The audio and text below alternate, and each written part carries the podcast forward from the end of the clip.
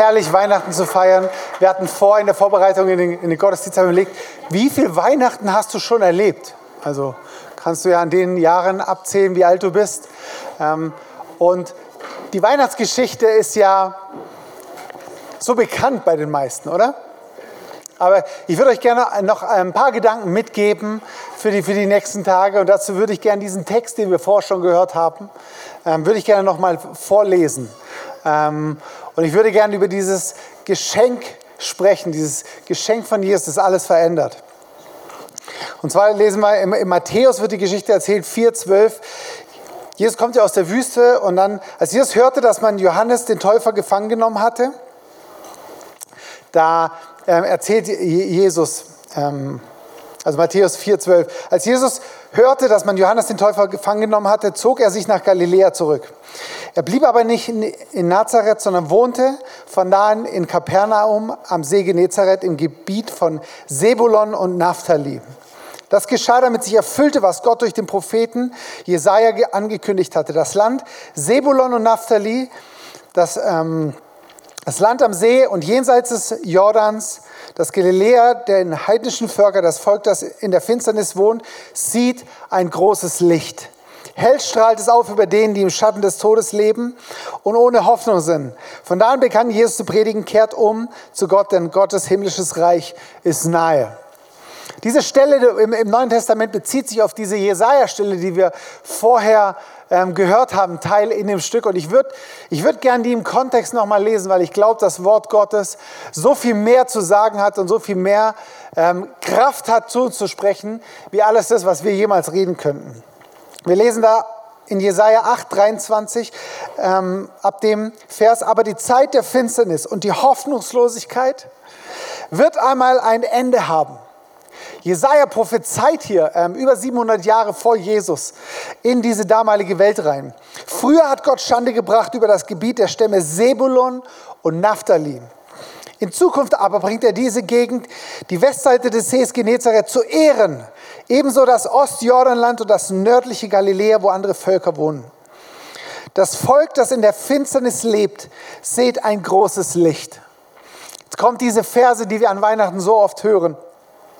Das Volk, das in der Finsternis lebt, sieht ein großes Licht. Hell strahlt es über denen, die ohne Hoffnung sind. Du, Herr, machst Israel wieder zu einem großen Volk und schenkst ihnen überströmende Freude.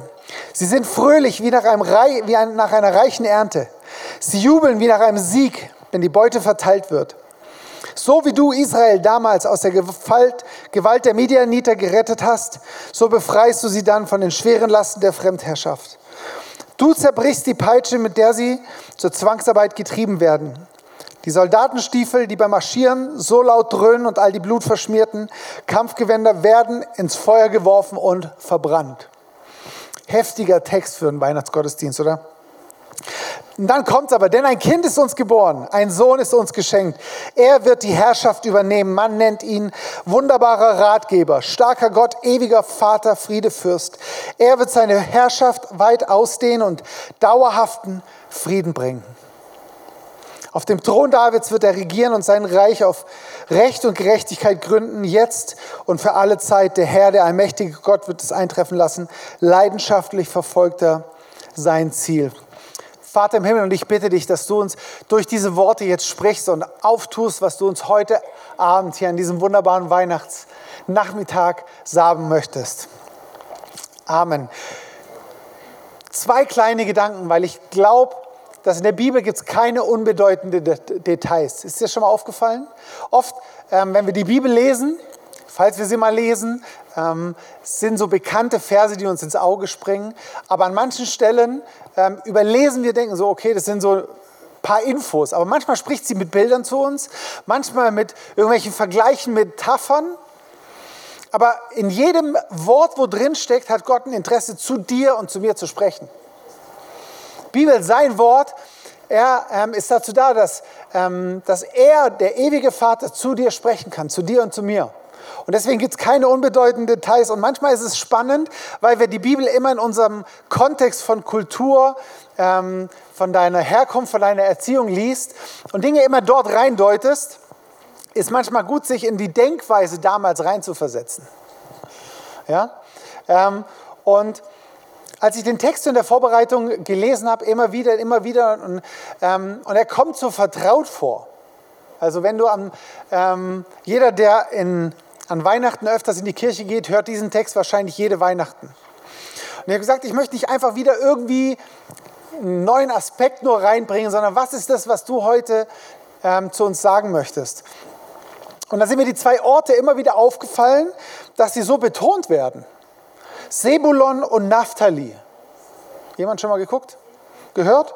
Sebulon und Naphtali. Zwei Orte, die erstmal relativ unspektakulär sich anhören, aber Jesus geht von seinem Heimatort Nazareth nach Kapernaum am See Genezareth im Gebiet der Stämme von Sebulun und Naphtali. Und ich habe gedacht, okay, Sebulon, Naphtali, warum wird das so oft erwähnt? Ich habe mal nachgeschaut für das, falls du es nicht weißt. Sebulon und Naphtali sind zwei Stämme von Israel gewesen, benannt nach dem zehnten und dem sechsten Sohn von Jakob. Also von Jakob kamen ja die zwölf Stämme Israels. Und vielleicht klingen sie für dich wie so unbedeutende Namen, so Sebulon, Naphtali. Ich habe mal bei Google reingegeben, ob, man die findet. Aber der spannende Punkt ist, als ich dann Nachforschungen angestellt habe, ähm, habe ich herausgefunden, dass wenn die Juden damals Sebulon und Naphtali gehört haben, sind sie innerlich wie zusammengezuckt. Und ich habe gedacht, warum, warum sind zwei Ortsnamen so, so bedeutsam oder so Schreckensgebeten für die Juden damals? Ähm, und ich habe nachgeforscht und herausgefunden, Sebul und Naphtali waren die zwei Stämme in Israel, die als erstes von den Assyrern damals überfallen worden sind und vernichtet worden sind. Komplett ausradiert. Sie wurden wie von der jüdischen Landkarte entfernt. Und mit, mit Sebulon und Naphtali, und ich glaube, es ist bis heute so, verbinden die Juden eigentlich nichts als Tod, Trauer, Schmerzen, Trostlosigkeit.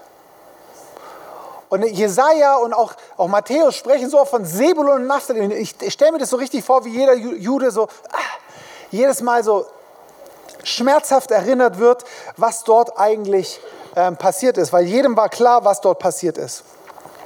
Sebulon und Naphtali stehen für ein Land, das ähm, wie so ein verlorenes Land, verlorene Zukunft, keine Hoffnung, nichts eigentlich, was, was Juden mit Positivem verbinden. Und Jesus kommt genau dorthin.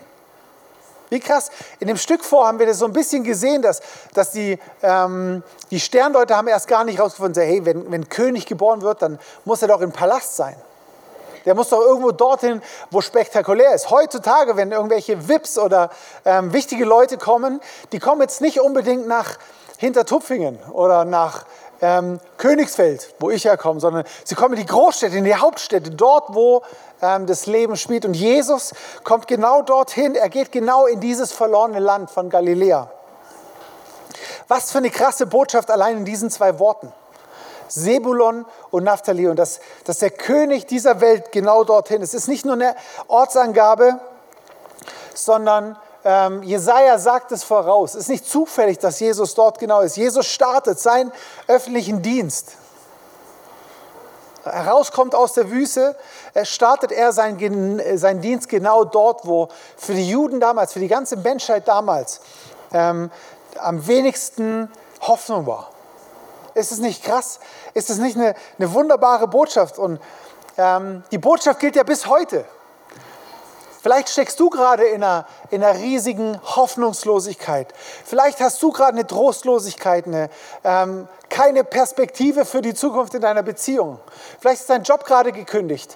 Vielleicht bist du gerade verlassen worden. Vielleicht hast du eine schlechte Diagnose vom Arzt bekommen.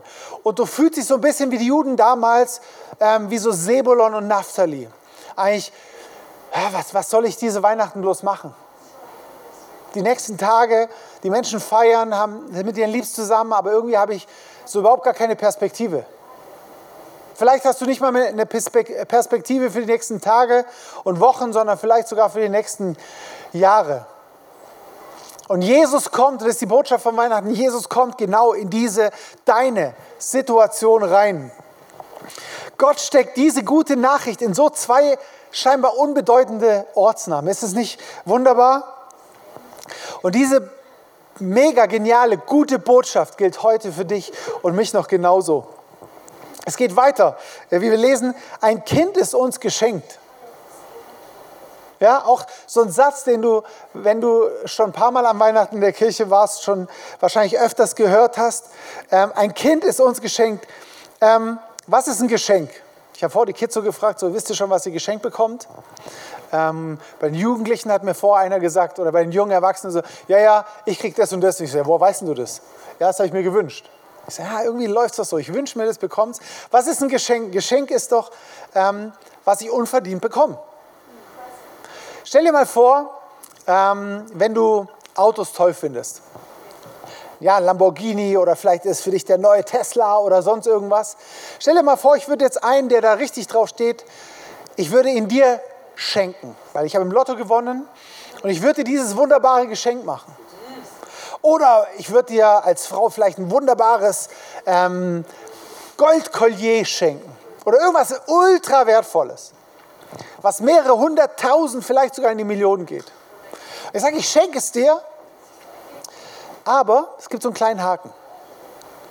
Erstens musst du ähm, mir für den Rest deines Lebens nicht viel, aber so sagen wir ein Euro im Monat geben. Okay? So ein Euro ähm, für den Rest deines Lebens. Und, ähm, und du musst mir ab und zu kommen, um mir im Haushalt zu helfen. Wäre das nicht ein guter Deal? Oder? Ich würde sagen, es wäre für die meisten ein richtig Riesendeal. Der Punkt ist, es ist ein Deal und kein Geschenk. Ein Geschenk ist etwas, was wir unverdient, kostenfrei, kostenlos geschenkt bekommen obwohl wir es nicht verdient haben. Das macht ein Geschenk aus. Ja? Ähm, der Punkt ist aber, dass es einmal von dem Geber gegeben werden muss. Wenn du es aber nicht annimmst, auspackst und sagst, ich nehme es an, ich, ich nehme das Auto, ich fahre damit rum, dann ist es schön, wenn es einfach nur da ist. Ein Kind ist uns geboren, es ist ein Kind, ist uns Geschenk. Jesus selber, er macht sich zu einem Geschenk. Er kommt als unverdientes Geschenk hier in diese Welt. Es ist so ein Satz, der, der so leicht von den Lippen geht, der so schon fast wie gewohnt ist in un, unseren Ohren. Aber wenn du dir überlegst, was ein Geschenk ist, was, was ein Geschenk sein kann, so wie, wie dieses Auto, wie, wie ein Geschenk von einer Million Euro, könnte dein Leben komplett auf die auf den Kopf stellen, komplett verändern. Wie viel mehr der König, der in, in diese Welt kommt, der die Menschheitsgeschichte auf den Kopf stellt. Er kommt in diese Hoffnungslosigkeit rein. Er kommt, er ist damals nach Sebulon Naphtali gekommen. Er ist in diese Welt dort, wo es für die damalige ähm, Zeit, für die damalige Welt am hoffnungslosesten war. Ist er reingekommen und hat gesagt, dort scheint ein Licht. Und genauso wie das Leben sich damals von den Menschen vielleicht von heute auf morgen nicht unbedingt direkt verändert hat. Sagst du heute vielleicht, ja, Jesus kenne ich, gehe auch ab und zu in die Kirche, aber mein Leben hat sich immer noch nicht so ganz verändert. Dort, wo Licht aufgeht, dort kommt, dort fängt an, Dunkelheit zu gehen. Und genau dieses Licht, es ist heute da. Er er kommt in unser Leben rein. Er gilt, es gilt genauso für heute. Und mag sein, dass dein Leben gerade sehr dunkel aussieht, hoffnungslos, traurig. Vielleicht kommt sie auch wunderbar gerade vor, egal in welcher Situation du gerade steckst. Jesus ist gekommen, er ist heute noch derselbe. Er ist der, der gekommen ist und der, der rein scheint hier in diese Welt. Ein spannender Nebeneffekt, den ich auch noch gelesen habe, oder, oder eine Nebenstory, der Name Naphtali, das heißt übersetzt mein Kampf. Es geht um, um was, wo, wo wirklich anstrengend ist. Aber wenn man das so wörtlich übersetzt aus dem Hebräischen, können wir es auch übersetzen, Kämpfe Gottes habe ich gekämpft. Diese Verbform, die heißt dort Niftali. Aber das Ergebnis von diesem Ich habe gekämpft heißt auch, ich habe gesiegt. In diesen zwei Ausnahmen steckt so viel drin dass nicht nur ein Kampf besteht, sondern dass ein Sieg dort drin steckt. Und egal, ob du heute in Trostlosigkeit steckst, ob du in Hoffnungslosigkeit steckst, ob du innere, äußere Kämpfe hast und wie das Niftali gerade bist, Jesus das Licht, der Weg, die Wahrheit und das Leben und er ist heute da und er ist dieses Geschenk, das alles verändert. Und du und ich, wir, wir stehen heute hier und können sagen, möchte ich das annehmen? Und deswegen ähm, finde ich so herrlich an Weihnachten, weil es ein wiederkehrendes Erinnern ist an das, was Jesus getan hat. Und ich wünsche mir das, dass du heute hier rausgehst und dass, dass Weihnachten für dich wirklich zu einem Erinnern wird an das, was Jesus getan hat. Und wenn du heute hier bist und diesen Jesus vielleicht noch gar nicht kennst, ist heute die Chance, dieses Geschenk auch für dich anzunehmen. Wie kannst du das machen, indem du einfach sagst, okay Jesus, ich weiß gar nicht, was das alles bedeutet, aber ich stehe heute hier in so einem trostlosen, in einer trostlosen Dunkelheit. Aber ich möchte, dass du mein Licht bist. Dass du derjenige bist, der, der in meine Trostlosigkeit heute reinscheint. Und ich fände es stark, wenn wir, ähm, wenn wir kurz dazu aufstehen, wenn du magst. Wenn du magst, kannst du sitzen bleiben, aber wenn du merkst, es, es, es, es du möchtest darauf reagieren, dann kannst du aufstehen und, und dir kurz mal die Augen schließen und sagen, ich möchte, mich, möchte dieses Geschenk, ich möchte, möchte mir bewusst machen, dass dieses Geschenk existiert. Und heute an Weihnachten ist nicht einfach nur alles besinnlich, nicht einfach nur ein tolles Krippenspiel, sondern heute ist die Möglichkeit, dass dieses Geschenk Jesus dein Leben komplett ändert. Und du kannst darauf reagieren und sagen, Gott, Jesus, ich möchte dieses Geschenk, dass du gekommen bist in die Hoffnungslosigkeit, dass ich nachlesen kann, wie du damals gekommen bist, dass du heute in meine Trostlosigkeit kommen kannst. Und wenn du magst, kannst du in deinem Herzen sagen, ich möchte dieses Geschenk annehmen. Ich möchte es auspacken. Was heißt auspacken?